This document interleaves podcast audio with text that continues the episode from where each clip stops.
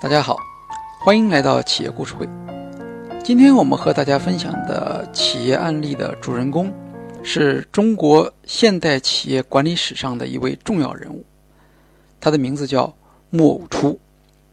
穆偶初先生呢是上海浦东人，他本名叫穆香月，字偶初。不过今天呢，我们在谈到他的时候呢，大家都称他为穆偶初先生。一九一五年。木偶初在上海中华书局出版了一本翻译图书，名字叫做《工厂适用学里的管理法》。这样一个听起来很文气的名字，应该说已经几乎没有人知道了。但是如果我们知道他翻译的美国版本是什么，那么很多人可能就会觉得熟悉。这本书实际上是基于美国科学管理先驱泰勒的《科学管理原理》一书编译的。泰勒的《科学管理原理》一书在美国是一九一一年出版的。一九一五年，中国就有了中译版。这本书的中文版本出版的时间早于它的欧洲译本。可以想象啊，这本书在市场上不会太好卖。实际上也是这样的，在出版之后的十年时间里头，一共只卖出去八百册，其中还有一百册是穆先生自己买下来送人的。但是从今天我们回顾来看，这本书在一九一五年的出版，应该说是一件令人骄傲的事情。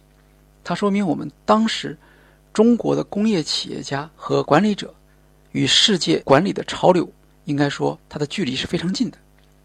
木偶初先生是中国最早认识到科学管理法的价值、最早系统介绍科学管理法的管理者。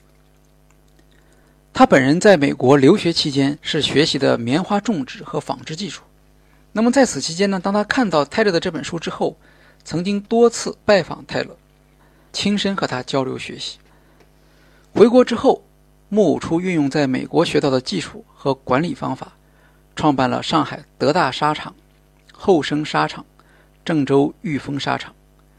当时，他和张謇、荣氏兄弟、周学熙并列为中国棉纱业的四大天王。穆偶初先生倡导了棉花种植品种和技术的改良，还根据科学管理的思想对工厂管理实行了创新。他编制了一套各车间生产统计报表、技术设备运行维修状况报表、各部门原料消耗、成品及成本统计表等，并设计了适合沙场内部的簿记格式。他还建立了严格的报表统计和财务管理制度，要求一日一报，以便及时掌握耗材、用工、用时、数量、质量等动态情况。难能可贵的是，木偶初没有把这些管理的方法作为竞争的优势的秘密保存起来。相反，他向同行公开了他的这些管理制度。他所设计的报表逐渐被各家企业所采用，他也因此成为中国实行西方科学管理的第一人。当时有评论说：“德大纱厂开工，出品之家为上海各纱厂之冠。”国人。欲新办沙场者，皆自参观先生之后生沙场入手。一九一九年九月，木偶初发表《沙场组织法》，总结了开办沙场应该注意的技术和管理事项，包括资本、厂机、建筑、机械、用人、管理、贸易，统共十个方面。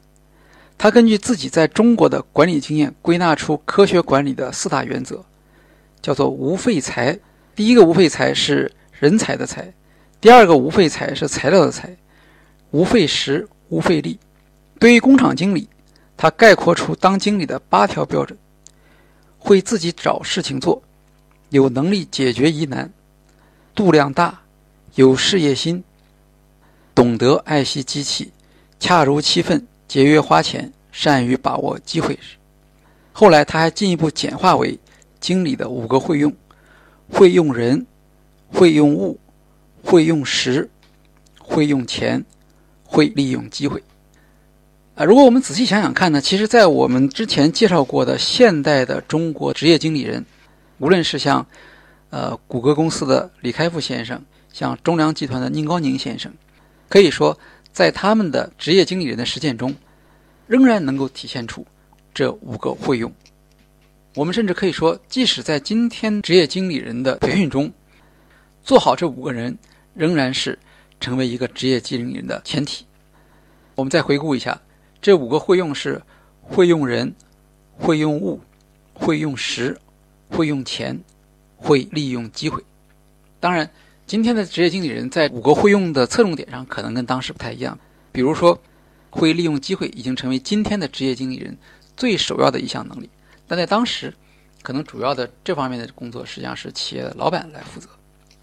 那么我们再回过头来看木偶初先生当时面临的管理情况是什么样的？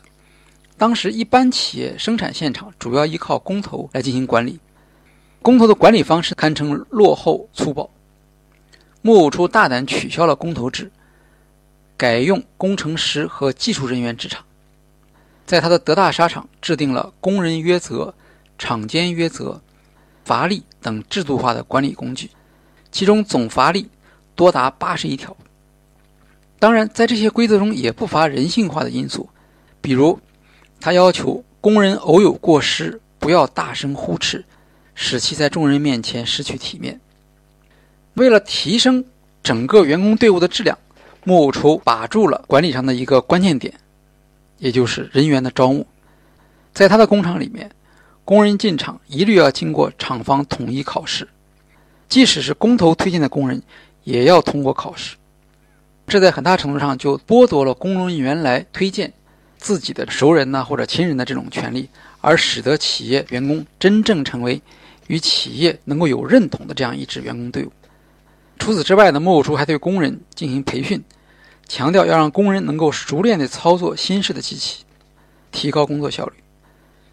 他还做了很多前卫的尝试，为了尝试科学管理法，减少劳力，提高效率，木偶初在德大沙场挑出四十名精干女工，将原来两个人管一部车改为一个人管，工资则由每天的四角提高到六角，也就是一人做原来两人的工作，结果出品的数量和质量都一样，但是三天之后，这些女工纷纷抵制。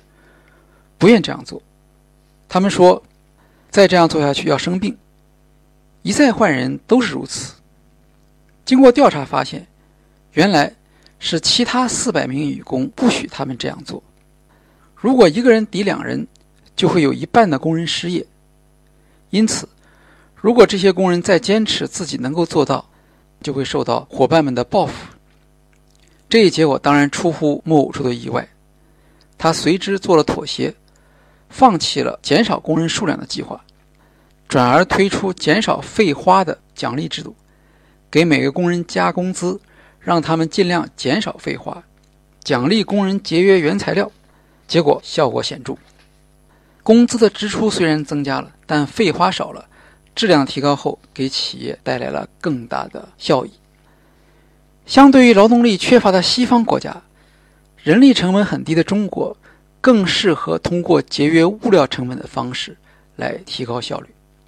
我们可以看到，木偶初在科学管理原则的运用上体现出了高度的灵活性，特别的能够适应中国本地的这种情况。木偶初一贯认为，科学管理才能够出效益。他在半场的实践中，逐步将泰勒的科学管理法本土化。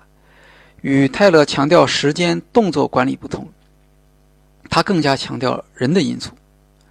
后来，他把自己的管理法归纳为五个化：纪律化、标准化、专门化、简单化和艺术化。其中，艺术化这一条很有意思。他的意思是说，要使工人在工作中感到乐趣，从而提高效率。那么，在很早的时候，我们可以说，木偶初先生就已经发现，在员工的激励中，啊，不能仅仅的。或者机械的照搬泰勒的那套科学管理法，更加重要的是要让员工提高他们的激励水平，从而在工作中获得主动性，并且表现出创造性。总结一下，木偶初先生是中国现代工业企业第一个黄金时期的代表人物。他不仅亲手创立了几家成功的企业还运用自身的影响力将现代企业管理的思想实时地引进到国内并身体力行。他的管理思想既有理论高度又考虑到在中国企业中进行改革的现实以及中国特殊的资源和要素的禀赋。在这个意义上木初先生是名副其实的中国现代管理先驱者。好我们今天的企业故事会就介绍到这里谢谢大家。